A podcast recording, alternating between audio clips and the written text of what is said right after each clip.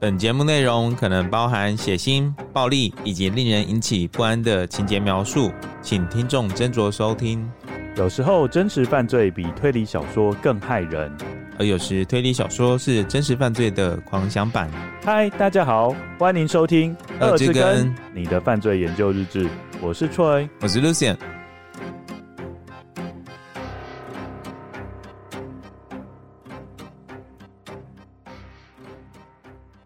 各位根友，大家好，大家好，我们已经要到了这一季的尾声了，还有啦，还没有整个呃是倒数啦，对，大概还倒数五到六根左右，嗯。嗯。那我们在节目的尾声，我们迎来了另外一位推理界的超级大嘉宾。如果我们把节目比喻成一首交响曲的话，那现在刚好就是交响曲快要结束的时候最高潮的片段，嗯，就是说那个鼓声啊、弦乐、管乐就是齐发的时候。对，我们就是希望呢，能够留给各位听友最佳的听觉饗宴。我没想到可以讲出这种话，我自己都听得想笑哎、欸！哎呦喂！好，我们就回归正题啦。我要再问 Lucien 一个问题，就是啊，你觉得我是怎么样接触到今天我们这一位嘉宾的作品？应该很好猜啦。怎么样接触到？就是假设你说上博客来吗？不是不是，你不觉得很有既视感吗？这一题就是跟我们上上一根访问林思燕老师。哦，你就说又要开始讲古了吗？不是，我的问题是从前从前，在我小的时候啊，不是我的问题是，我是在哪一个地点接触到今天这位嘉宾的书？哦、嗯，对，我刚有猜啊，博客来。就不是嘛，成品书局。不是，你是故意一直猜错对不对？嗯，还是我觉得你其实有点阿兹海默了，就是你已经忘记我们上次有讲过这一题哦。有 Seven Eleven 真好，哎、欸，没错，就是在超商里，又是超商，又是超商。我跟你讲，我上次是微波鸡腿便当，然后找到林思燕老师的。那你这是微波什么？排骨便当。就微波排骨便当，然后在超商里面这样走来走去啊。我觉得这样不行。第一个就是我跟各位跟友告诫，便利超商的便当要少吃。好了，那就是高油高盐。哎、欸，但是我妈妈说便利超商它有经过特殊的卫生规范，所以她说至少比较干净。好了，我们没有在辩论这个的意思。You better be。好好好，总而言之，就是在微波东西的时候，嗯、又在架上看到了口袋书。我觉得出版社如果有听到我们这两集的话，应该都会知道说以后。有推理的小说，记得都要把它一定要用到超商去贩卖，要变成口袋书。对，因为我觉得口袋书就是，我觉得这是价格很亲民啦。对，这是因为我记得当初那一本好像不到一百块，嗯，好像只要六十几块，就是学生族群也会愿意掏出钱来买。那是哪一本？你有没有哦，叫做《风吹来的尸体》。哦，对，这个尸体一定很轻。不是，他是从楼上掉下来的，纸片人，从楼上掉下来的情况，这样子，还是其实是风筝呢？你知道人体风筝吗？好，不是，不是。好，简单来讲，我觉得阅读这本书有个很大的乐趣，嗯、就是它结合了两样东西。嗯，那第一个就是当然是推理小说里面的解谜嘛。嗯，然后第二个部分就是它里面有夹杂一些恐怖的元素。例如，它里面有讲到有个管理员，因为那个地点也是发生在学校校园，嗯，然后他那边有一个大楼管理员，然后大楼管理员在第一幕的时候就发现说自己嘴巴里面好像长出一个很奇怪的东西，哎呦，在篇末的时候也有特别强调那个东西好像就是像一个生物一样，好像会动那种感觉，怎么很像那个啊？口腔炎。哦，好像有更专业的名词，有更你知道。你知道我说的那个，就是你舌头会忍不住一直去舔它。哦，对对对，然后就越舔越大坑嘛，对不对？然后最后就变成一个很奇怪的家这样子。嗯，嗯好，其实我在观看那一部推理小说的作品，我就大概可以猜得出来，这一位作者可能是医疗背景出身的，因为就是蛮少国内的推理小说的作品，它是会融合推理解谜跟医学，是比较少见的。嗯嗯嗯。好，那我们今天就要欢迎。大嘉宾，嗯，冷言老师，两位好，冷言大哥，可不可以为我们的根友简单的介绍一下自己？我最近出了《上帝禁区》长篇小说，嗯、我的本业是牙医啦。讲、嗯、到那个医学背景，那个其实我写那个作品的时候，已在念，好像大二还是大三、哦，所以还没有到实习医生，才大二大三，没没，那个好像大学的时候的作品了。哇哦，那其实是跟林思燕老师一样，都是从很早期就开始尝试写推理小说了。对，其实我最早，他他可能不能被当做一个小说，但是就是短篇小说，在高中的时候就开始写。哦，但是我觉得《风吹来的尸体》它整个架构，它的起承转合是有模有样的，我觉得是有到位的啦。其实它就是一个小说了，因为它前它的前面已经有很多牺牲作品哦，就是等于说做蛋糕，做蛋糕总有几个是失败品，然后后来才会成功。那我想问一下老师，就是老师爱上推理小说的原因，以及成为推理小说家的契机。我相信跟友对阿加莎·克里斯蒂的作品应该是非常的熟悉，因为我们几乎。这整季都是在介绍他的作品。Lucien，你还记不记得阿加莎·克里斯蒂为什么会变成作家？我有点忘记了哎、欸。哦，好，我讲一下，就是那时候刚好有一个很著名的作品，就是乐湖出的《黄色房间的秘密》。嗯，然后阿加莎跟她姐姐都很喜欢阅读这一篇作品。嗯。阿加莎就说，他很希望能够创作这一篇作品。哦，对，他姐姐还激将法，对，他姐姐就跟他讲说，no no no，我觉得你没有那个料，你一辈子都写不出这种作品。嗯，所以其实阿加莎·克里斯蒂是靠着激将法，就越过从小说迷到小说作家的门槛，他就跳上去，就开始自己开始写推理小说。嗯，那我想问老师，在什么原因爱上推理小说？又是在什么样的状况之下，从小说迷变成小说作家？一开始并不是爱上推理小说，是喜欢上推理故事了。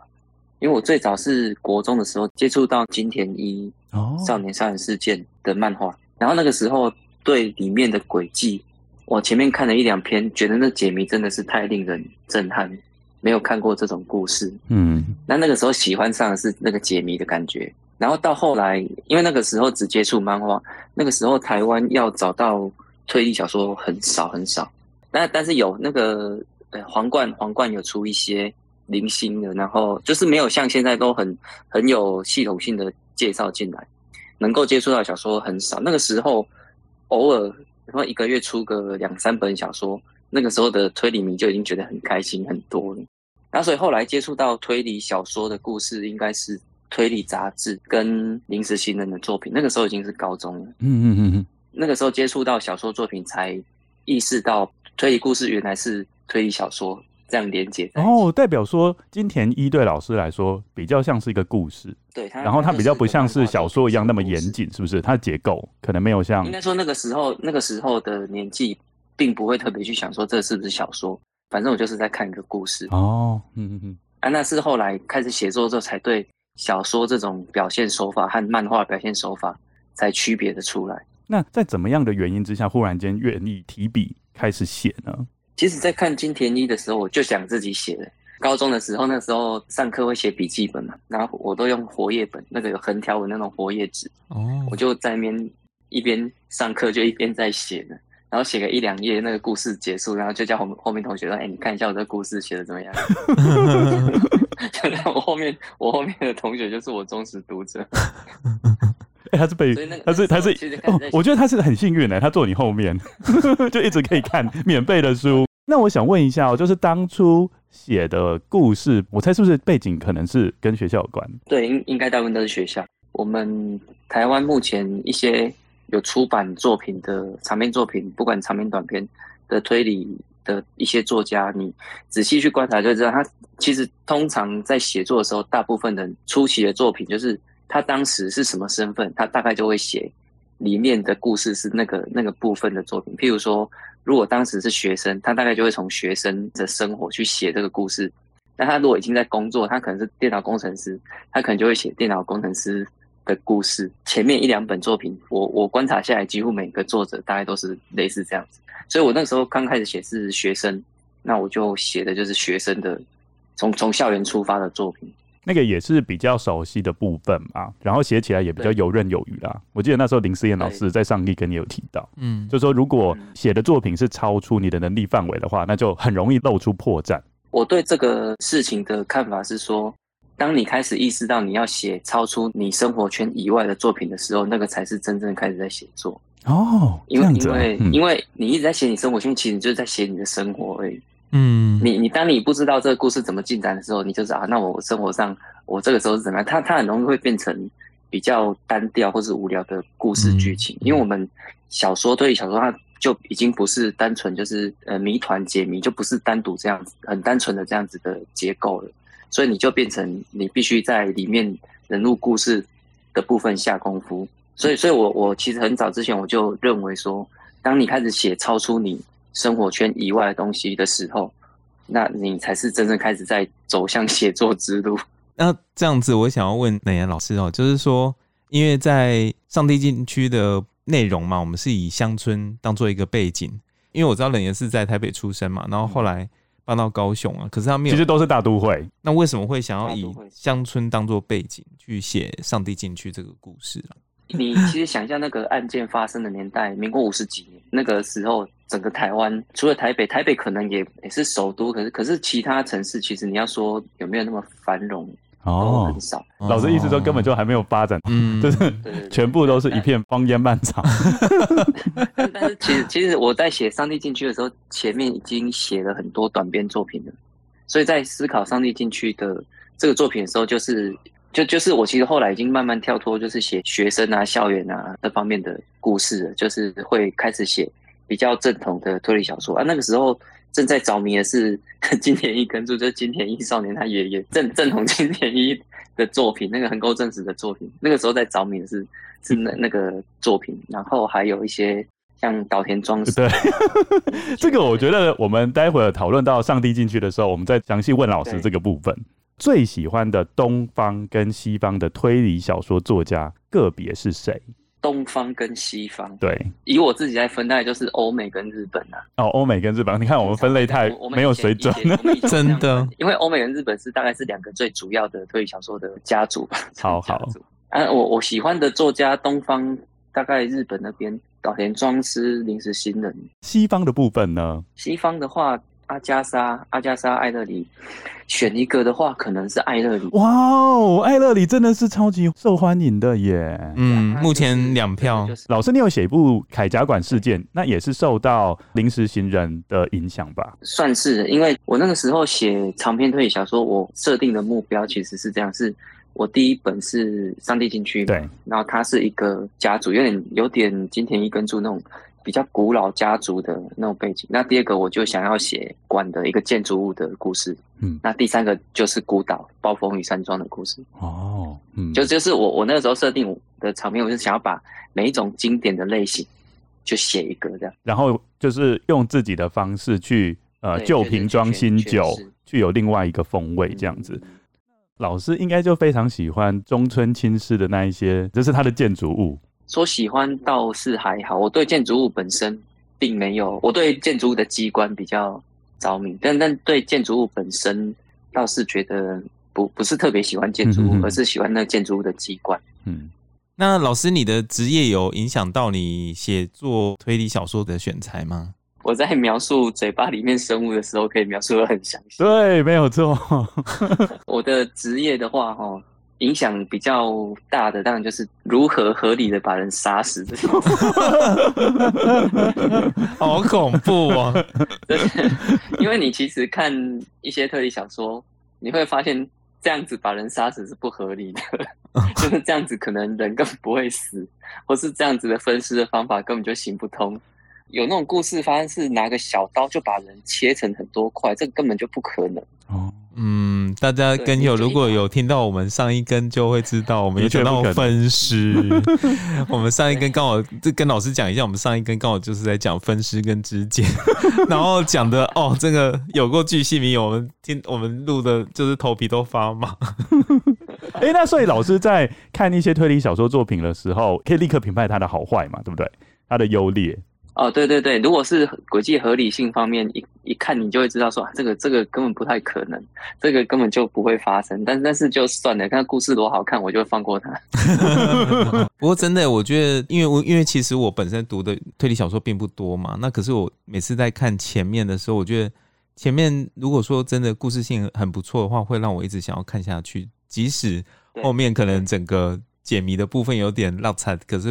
我我还是会觉得前面的部分我还是会蛮喜欢的。呃，老师是医生嘛，那对于写推理小说的优势，刚刚老师讲了，就是很容易看穿嘛。那会不会因为太忙了，所以就是在写作推理小说的时间有受到压缩？因为我有印象中，老师好像有讲，老师在写作《反向演化》这一本小说，好像就花了差不多四年还是六年的时间了。哇哦！哦，应该说他花的时间是前面大概三年四年都是在收集资料跟消化那些资料。啊，真正写作其实大概一年多的时间。因为我看这一本简直是 level up 哎、欸，真的，这个我们这我这个我到时候还要再仔细问老师。这一本书真的是吓死人，就是说它整个真的密密麻麻的，然后真的整个故事我是觉得非常精彩。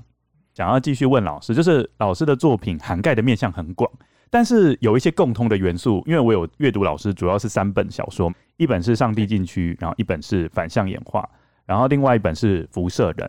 我觉得这三本书都有一个共同议题，就是都包含历史的元素。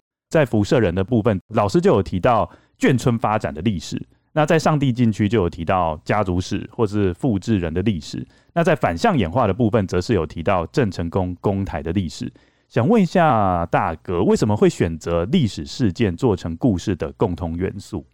诶、历史故事的部分呢、上帝禁区的话，那个时候是想要写比较有台湾，看起来就是比较有台湾味道的东西，所以那个时候就把建筑物挑设定在四合院，然后按、啊、你你住在四合院里面的就是一些比较大的家族啊。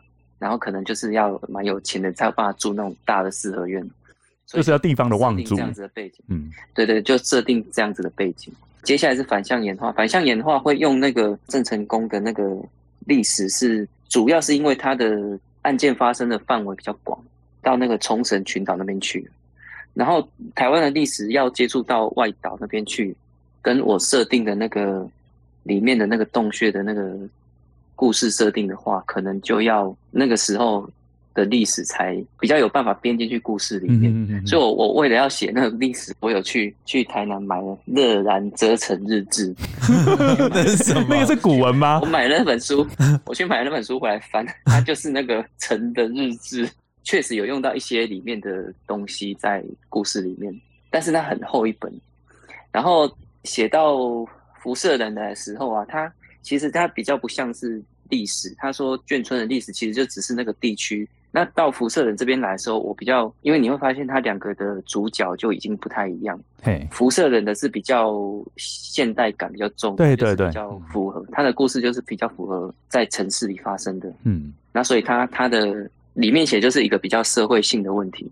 因为它调性不太一样，所以我才把主角更换。那我觉得关于就是作品啊，它有牵扯到一些历史，尤其是这些历史，我听刚刚老师讲，好像跟台湾都是有渊源的。那我觉得是不是主要原因是，就是因为老师想要在作品当中呈现一些本土化或是在地化的感觉？因为我觉得这样子的情况，比如说我们读者在阅读的过程中，呃，就会比较有认同感。嗯，因为。描述的就是我们这一块生长的土地，尤其是河安的部分，就觉得说还蛮有感的。应该说，我写到后来，我其实感觉到读者对于台湾认同这个事情并不是很在乎。嗯嗯嗯，除非你特别要去找台湾认同的作品，那你这样子的人很少。大部分的读者是在找一本好看的推理小说，所以像这种。问题，河安问题，台湾问题，我其实算是我给他偷渡进去的，可能就是我个人比较关心的东西。那我比较希望看的人，他也去关心这方面的东西，那我就把它偷渡进去小说里面去。但主要我还是想要先写一个精彩的小说。你有精彩的小说，你才有可能让读者去注意到你里面其他的东西。老师觉得这一些作品未来有机会翻译成英文吗？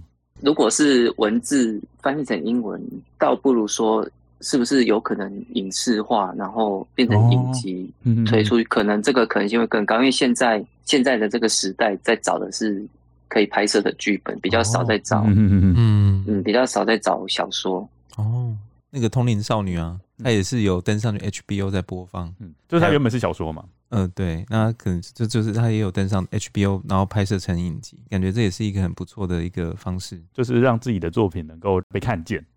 我们在呃阅读老师的作品当中，除了有观察到老师会把历史议题融进去之外，这三本书不约而同也有提到一些著名的科幻作品，像《辐射人》就有提到《透明人》，《上帝禁区》就提到《科学怪人》，然后《反向演化》就有提到《地心历险记》。这些科幻小说是如何影响到老师推理的创作？东方出版社它有一套儿童读物，它有世界名著《科学怪人》欸，《科学怪人》好像没有，《钟楼怪人》啊，然后《汤姆历险记》那些，那些我小学的时候就是读这一套嗯书，然后当我在写这些故事的时候，像科学怪人，我在写上帝进去的时候，我就在编这个故事。一开始其实并不是以科学怪人为出发，而是在编故事的过程，这个科学怪人这个故事就突然跑进来说，好像有一点点这个感觉，可以去参考一下这个书，所以我就会想到这个故事，我就会去读一下说，说那科学怪人这个故事里面。我那个时候是主要是要读他是怎么制作这个科学怪人的，嗯，因为我的上帝禁区里面有写到说他要怎么制作一个人，对，嗯嗯嗯，对，那我我就是用这个当参考，然后他就被我写进去，然后透明人那个也是辐射人透明人那个，都是都是我在写作过程中想到这一本书，那我就去读一下这本书，看看有没有相关性，然后写作的时候很自然，因为才刚读过，那很自然就会把它写进去。简单来说，我感觉就是科幻作品比较非真实，那推理小说它比较重视真实的逻辑推演。那我想说，在融的过程中是如何去做拿捏的？当你讲到说科学怪人的时候，文学名著大家一听到科学怪人，其实脑中就有一个想象。嗯，对。那我讲到透明人、化身博士，那大家读过这个故事的，就会有那个想象。那你有这个印象之后，在读的过程，你就会很自然把它带进去故事里面。那老师会给推理新手一个这样子的建议吗？就是在写推理小说的时候，就融入一些这种大家都知道的共同元素进去。这个算是我自己写作的习惯，它不太能够适用于其他人。因为每个人写作有每个人的写作方式。我建不建议？我其实不是特别建议这么做，因为那是我的写作习惯。他我这么做，可是不一定。也许读者读了，他觉得啊，你干嘛？提这个，我觉得有点旁生枝节。我觉得科学怪人蛮贴切的啊，对啊，蛮贴切，就是跟后来的谜底啦。对对对对对对，嘿，好。那在阅读老师作品的时候，我觉得最赞叹的部分就是资料的收集。如果是从老师初期的作品《上帝禁区》这样一路看下来，那会发现说，呃，老师在收集资料的部分就越来越精致，到了反向演化就到达了巅峰。这些资料都不再只是故事的背景，而是完全可以融入故事里面。我觉得印象最深刻的就是反向演化关于探索洞穴的知识。我觉得这个让这本书除了推理小说的性质，还多了冒险小说的性质。因为冷言老师就有在里面提到，就是在洞穴里面那种险象环生，然后生命随时都会被夺走的那种恐怖的感觉。尤其是里面还有提到一些冷知识。对于地洞不了解的人是完全不知道的，比如说什么真洞穴生物啊这些，或者是如果在湍急的河流里面忽然间橡皮艇翻覆了，那你用什么技巧才能把它扶正？嗯，这个不是随便就可以扶正的。哦，对对对，所以我觉得在这一部小说里面就可以知道说，哇，收集资料怎么可以那么详尽？那我想问你一个问题，就是说，第一个部分是老师是如何收集这些资料的？那是否有请教相关领域的专业人士？然后接下来第二个问题是，收集完这些资料，又是如何筛选、过滤，融在自己的作品里面？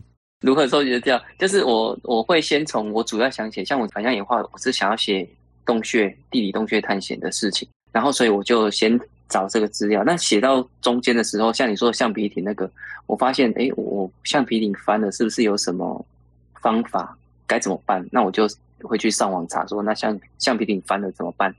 那还就结果还真的给我查到说，怎么样把它翻正的方法，所以我那个查资料可能就是有一个大方向的，然后像那个郑成功的历史那些，那是我本来就决定要写的，我就会先去找这些资料。那有一些在写作过程当中发现说，故事发展到这边，它发生了什么事情，那这个事情可能有更专业的解答，或是更专业的安排，那我就会写到一半去查，分出去查这些资料。哦。你跟我想象的不太一样哎、欸，我原本的想象啦，就是可能编辑或出版社他会给，就是他会是一个窗口，然后当老师有问题的时候，就是可能可以问编辑，然后编辑可能透过什么方式联系到比较专业的人士，然后给回复。因为我原本想象是这样，呃，以反向演化来说，收集的资料一定是非常庞杂嘛，那是如何有系统化的去过滤它，然后找出自己能够使用的资料呢？其实那资料都是读读完之后你。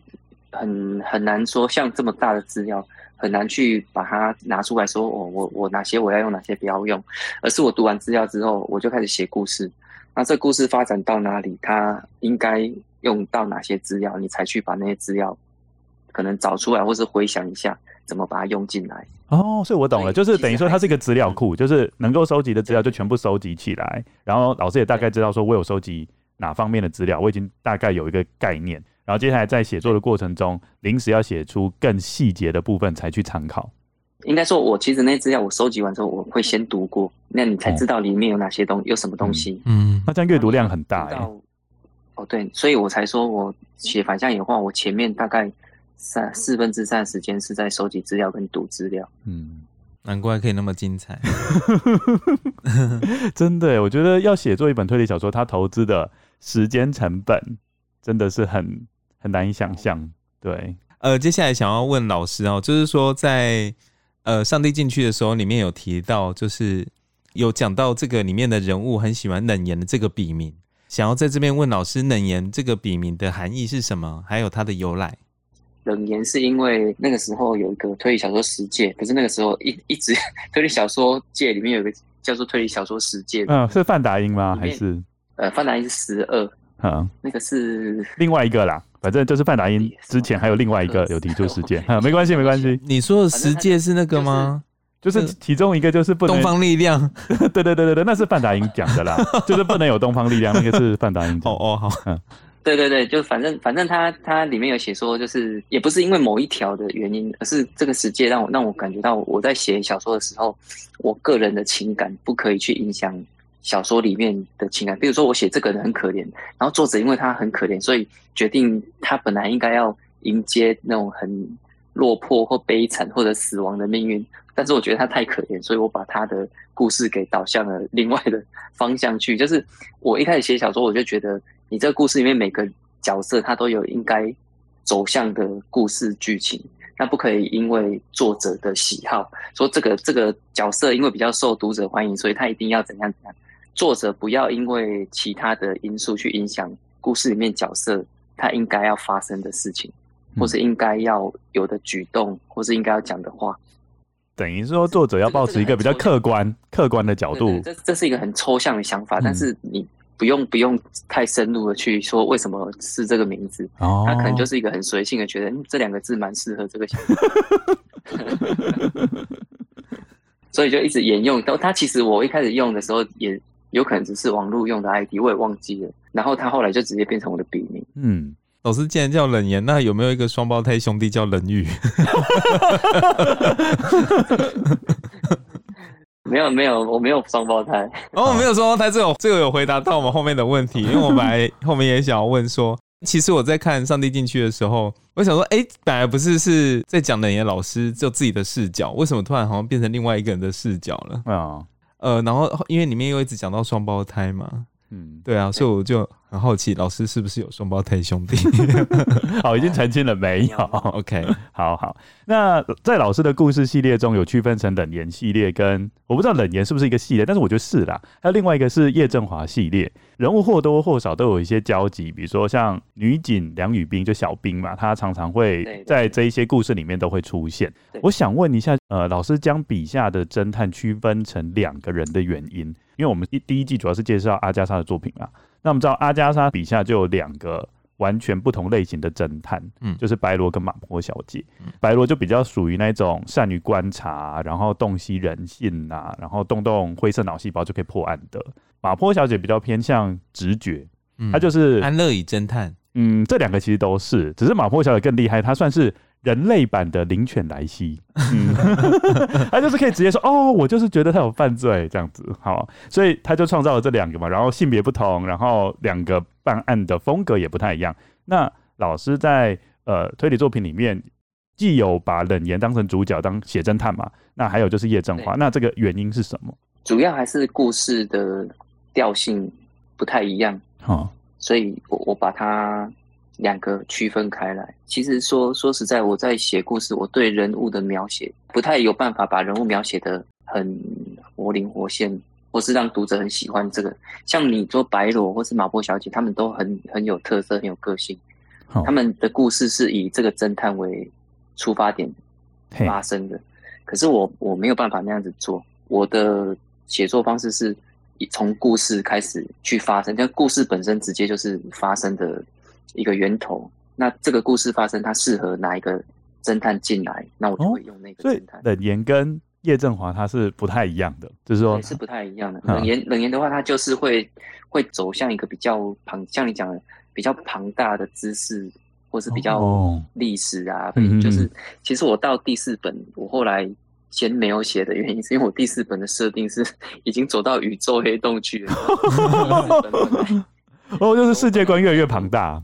我在读那个霍金啊、黑洞跟时间旅行的事情，但是我我不想要写成像现在很多那种穿越啊什么，我不想要写成那样，我想要有真正理论的依据。时间旅行，所以我去读了霍金的那些宇宙啊，那个是那个广义相对论都有包含在里面呢。对对对，所以读了之后，我发现哇，真的找自己麻烦，写辐射人。哎、欸，所以简单来讲，冷言他算是一个知识性很丰富的神探，可以这样说。哎、欸，算算是这样。然后叶振华他的特色就是他属于是比较俏皮型的哦，应该说他的案件就是比较生活化，比较都会化，应该说比较都会化。哦、他他一开始出现在短片，你看短片，对对对，风吹来的尸体就是他，风吹来的尸体，他他就是有点，他主要的、嗯、应该说他主导案件的是。真正的警察机关，嗯嗯哦，他好像比较像是在旁边，在旁边提供意见的啊，真真正在主导这案件或调查的是警察机关或是司法机关，那他我就会安排他出场。刚刚老师有说到，就是他觉得，呃，他对于角色的塑造比较没有那么活灵活现。老师刚刚有讲到这一句话，啊、对不对？可是我觉得。不会耶，我觉得老师在描写梁宇彬的时候，我觉得是一个蛮可以去想象到这个女生、哦、她的个性，她的个性其实是很鲜明的。嗯、我觉得尤其是在，因为我我跟老师讲，我 目前只有看过您的《上帝禁区》，因为我就是一个麻瓜，不好意思。我在《上帝禁区》看到梁宇斌的时候，我就是觉得这个角色其实是很活灵活现的，给我的感觉啦。其实我我的笔下角色哈，读者们最喜欢第一名梁宇斌。然后第二名是有我有写的一个好人好人系列，这个人的名字他叫做好，是姓氏的那个好啊哦哦郝柏村的好是好郝柏村的好，然后人是仁义的人嗯，然后他他就是常常是会遇到，然后就他你好，我是好人这样子，会有这样子，他他可能是第二名，他只有两个角色，他可能是第二名。老师笔名是冷言嘛，把冷言这个角色写到小说里面，那这个主要原因是什么？因为好像比较少，比较少人会这样子做。比如说像，比如说以思燕来说，他里面的侦探就跟他笔名不一样，是林若平嘛。大部分的台湾推理小说家笔名跟侦探的名字也都是有做区分。其实我没有特别考量，因为像艾勒里昆恩，他就直接用艾勒里昆恩哦，里面的是耶，嗯，对，嗯，那个时候会这样用，是因为以上帝禁区来看，用笔名进去它是必要的。对啊，但是为为什么不用别的笔名？那个时候没有特别，没有特别去注意到这个事情，就很自然的用了。可能那那一阵子正好在读艾勒里昆恩的作品，哦、所以不觉得把、嗯、直接把自己名字用进去有什么不好。嗯嗯嗯嗯，哇，这边又再次显现艾勒里昆根对大家的影响真的很大，真的很厉害耶！宗师。对啊，对我们就是在第二季的时候会介绍他，因为我们现在第一季快结束了嘛，那我们第二季就是开始会从艾勒里昆根开始讲起。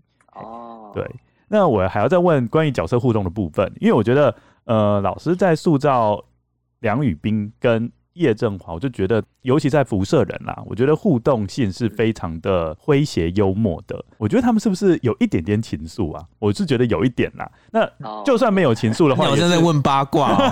我觉得他们就算没有，也是互相有好感。但是他们都是怎么讲啊？就是不想要说破的那种感觉。所以他应该就是那个有达以上恋人未满的等级。我觉得 你这题超八卦，我是想问说，是不是这两个是在乱点那个鸳鸯谱？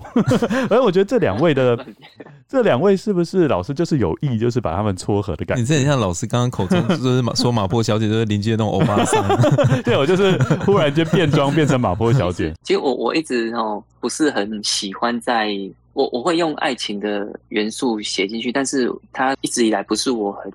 很想要强调的重点，嗯，但是写到后来会觉得他，他他其实他们就是很正常的发展故事的话也，也一起一起这样调查，你总是把一男一女写在一起，没有写一些这个东西，好像也 对，两个都一直都，我也还没有决定要不要把他们两个凑在一起。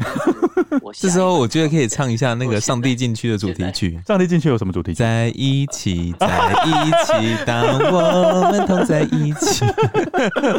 但但是他们到下一集长篇，我现在手边正在进行的就。就不像上上一篇辐辐射人的结尾那么好了哦。开场的时候可能就不是这样子，先吵架，好啊，分手啊，算了啊，这样子吗？是这样吗？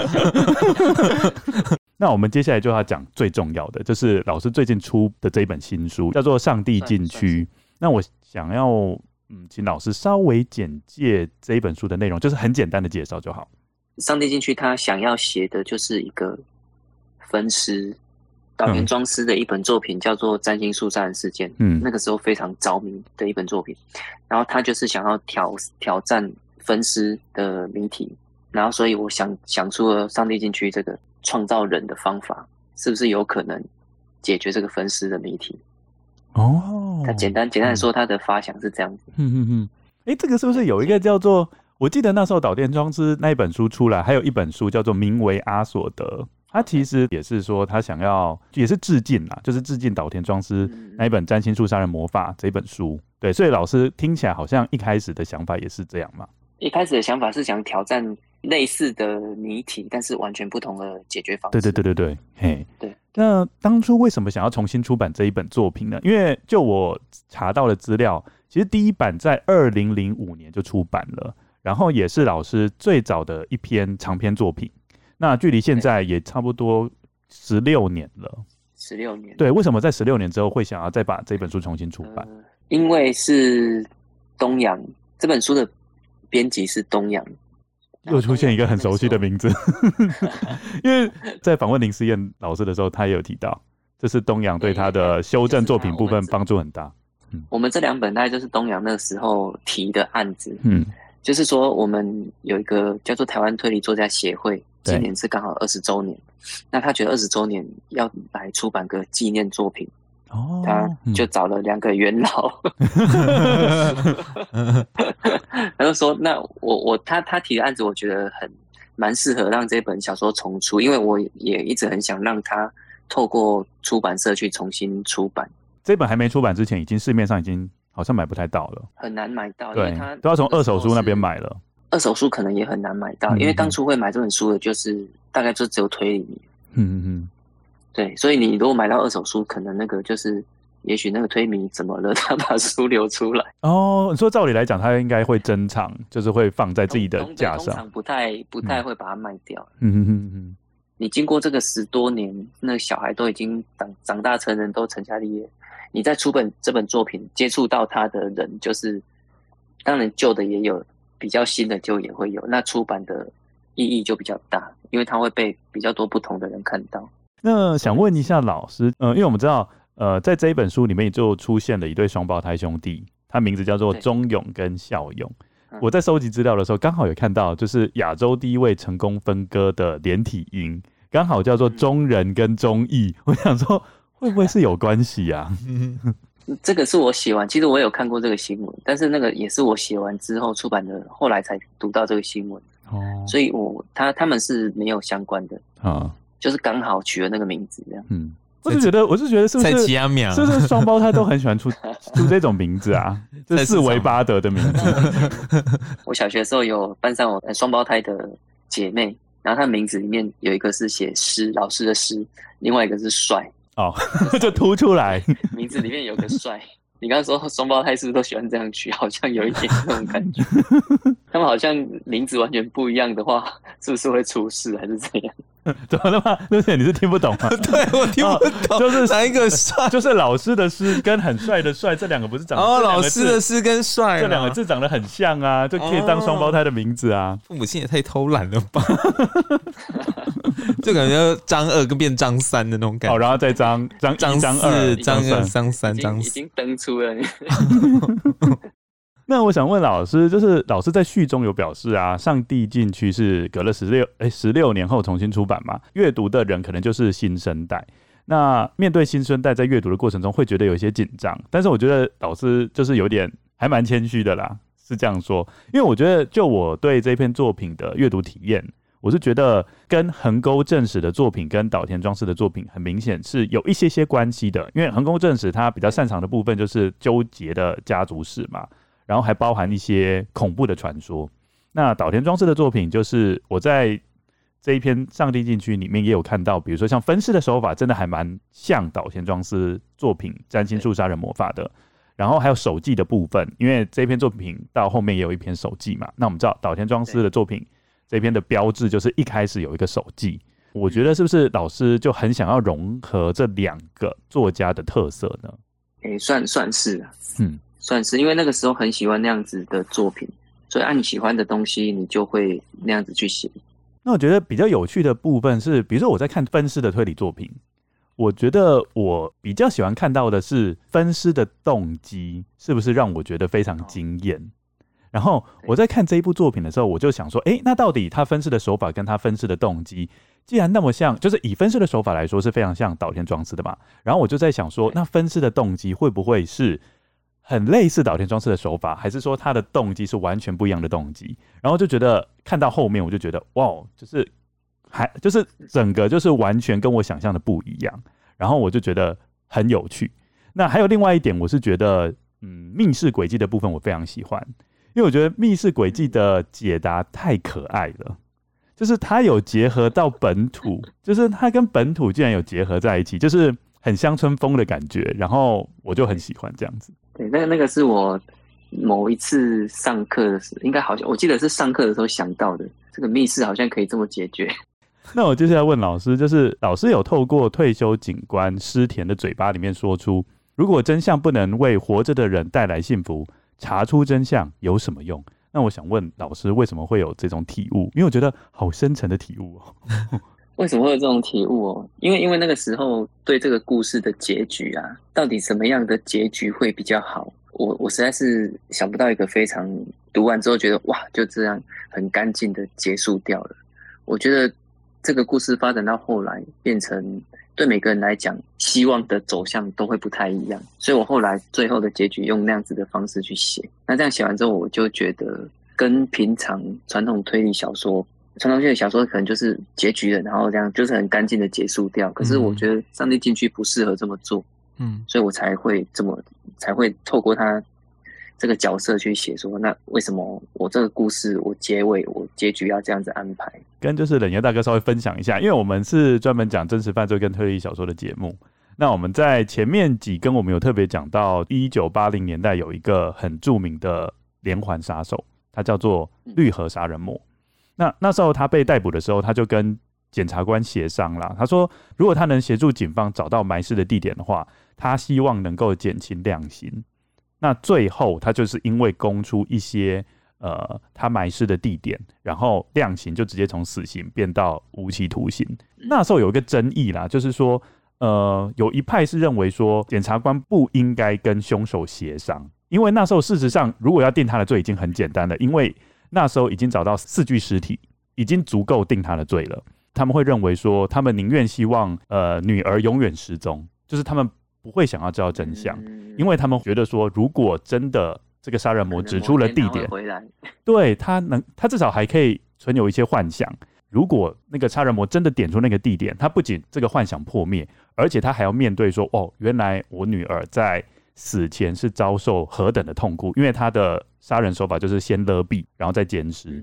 对，所以我在看冷年老师的这一本书，我就立刻想到的是绿河杀人魔，因为就是说，的确啦，在某些情况之下，推理小说比较强调说，我要找出真相，我要把这个案子给破干净。但是有另外一个想法，就会觉得说，哎，有的时候不是每一个人都很想要知道真相是什么，因为如果不知道真相，或许他们还会过得比较好。好，那接下来还要再问老师一个问题，就是在本片的序中，因为刚刚老师有提到的，就是老师已经生儿育女了嘛，在本片的序中也有提到，老师在生了孩子之后，决定稍微调整一下自己的写作方向。那我想请问一下，想要往哪一个方向做调整？然后孩子的出生是造成了多大的冲击，导致说一定要调整这样？应该我想，我在这个这个比较成型的想法，也是前一阵子我帮一个出版社写一个给青少年读的短篇，收在那个什么《神狗少年》里面。我写了一篇我知道你不会说谎的短篇，然后内容啊，因为有。有那个烧炭自杀，然后有那个小孩儿子杀父亲的情节，然后所以被出版社说，那个老师你可不可以帮我们修改一下这些情节？可是因为这些情节影响到故事整体，哦，然后但是他们说，因为是给青少年读的，不适合 写这些，所以那本书就很特别。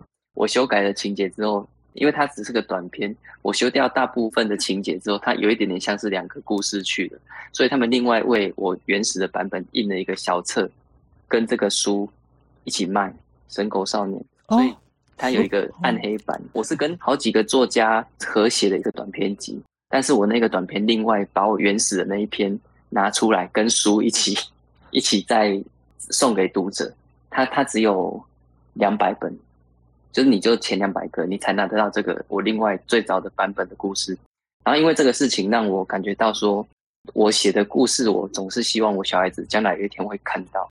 呃，我不知道他们什么时候会看到，但是我希望，因为我会我要教小孩一些。事情的时候，我不希望我的小说里面教他们的事跟我现在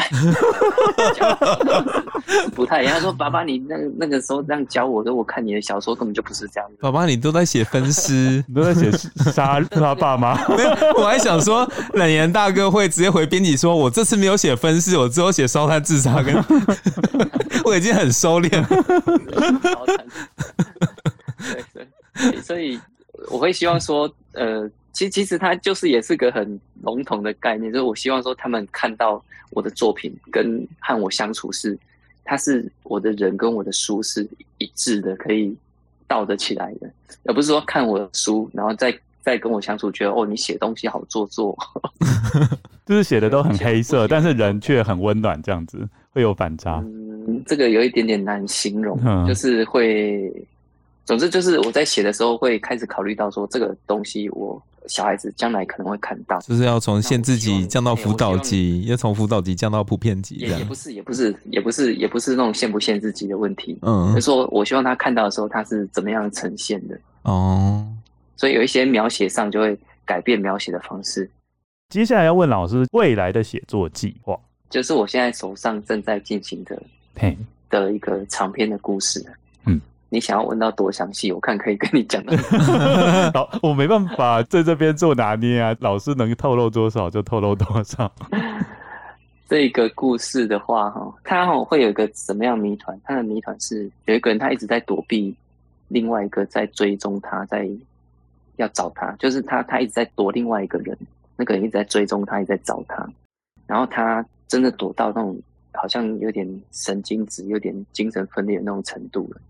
甚至他把自己搞到失踪，就是让人家觉得他失踪，不希望人家找到他。嗯，然后后来真的又被找出来之后，那个警察找到他，因为他他把自己弄失踪了，就认识他的会会去报警。啊，警察真的去把他找到，说说，哎，啊你为什么又没有人把你带走？这样你为什么自己把自己弄失踪？他说，因为有一个人一直在追追踪我，我不能让他找到。嗯，然后那那到底是谁在追踪你？然后是我自己在追踪我自己。那我自己在追踪我自己，那我要怎么把自己搞到失踪，让我自己找不到呢？这样的谜团，哎、欸，这听起来很 很有爆炸性呢。嗯，哇，还蛮特别的命题耶。因为好像现在蛮多推理小说都会把哲学这个部分结合在作品里面。诶、欸，我想要思考关于存在这件事情。嗯，就是对对每个人来讲，存在都是一个不一样的东西。很早之前我就想要写说，到底存在的，因为推理小说里面。对存在这个事情啊，你把它杀掉，它就不存在了吗？嘿，或是它没死，它就是存在的吗？就就已经，我我觉得我有点走火入魔，开始在想这种东西，人生的意义。但但但是我这样讲，你可能就哇，你这已经是哲学思考，可是不行，你要把它写成通俗大众小说、推理小说，你就必须自己把它消化成读者们会喜欢的模样。对，我觉得哇，这个就是困难的地方，就是你通常会找到很多资料、很多想法，但是如何把它呈现，嗯，这又是另外一回事。嗯，对，这可能跟推理写作的技巧就很有关系了。嘿，对，就是那个就是作者编故事的能力。嗯。最后，冷言老师有没有想对我们跟友说一些话呢？就是会有什么想要号召我们各位跟友做什么事情？欸、我 我觉得这个节目啊，我我第一次看到那个访纲这么详细，而且那个问题是，你知道两位主持人对于你的作品是很认真的读过，并且去去了解你的作品，所以我觉得这个节目的听众们很幸福，就是这两位主持人真的很认真在准备这个节目。所以你们、你们第二季、第三季，你们都要继续再收听下去才行。哦，对，没错，一天一集二之根，真实犯罪远离你。这样这样子，你们才能听到更优质的节目。有人收听，他们就有动力，那就可以做出更好的节目。真的，就是有人收听，然后就是以推理小说家，就是说有人看你的书，然后你看到他们的回馈，你也是会觉得很有动力继续写下去。对对对，我我我看到访纲，第一次看到访纲，让我觉得说这次真的很有好好准备的访纲。谢谢老师。不是说其他其他其他，当然其他 老师的话都给自己跳。读书，对，就是其他。最近几个访问，你都知道，哎、欸，他们有读过这个作品，所以他们可以和你聊你这次的作品。但是你们节目的甚至读了我其他的作品哦，因为我觉得谈这个作品，因为我觉得，嗯，怎么讲啊？我觉得这三个作品，虽然我知道老师的长篇推理有四篇，呃，四本嘛，但是我觉得这三个作品，我是可以看出非常多共同性。这三篇作品其实都是跟生医有一点关系，刚好跟老师职业的领域也很有关。我那时候才先看这三部，其实我铠甲馆也有买了。对，嗯嗯，那你等一下晚上可以看看。对，因为我那时候在想说，那时候我就想说，哎、欸，那到底铠甲馆跟石角馆差在哪？这个是我很想要到时候想要发掘的地方。啊，因为我们在第二季也会介绍到临时行人，那我们就会顺便介绍到老师的铠甲馆事件。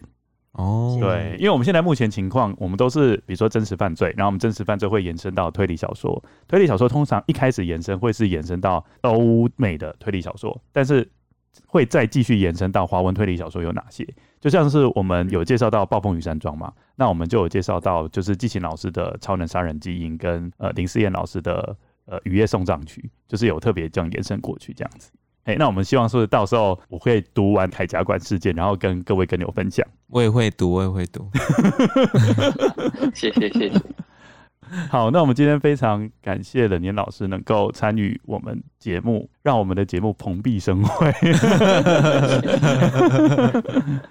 命运交响曲，对对对对对，最后了，对对对对对，为我们节目画下一个很完美的句点。谢谢老师，谢谢老师，好，谢谢两位，谢谢谢谢听众朋友。好，那各位，我们今天的节目就到这边为止，那就谢谢大家，大家拜拜，大家拜拜。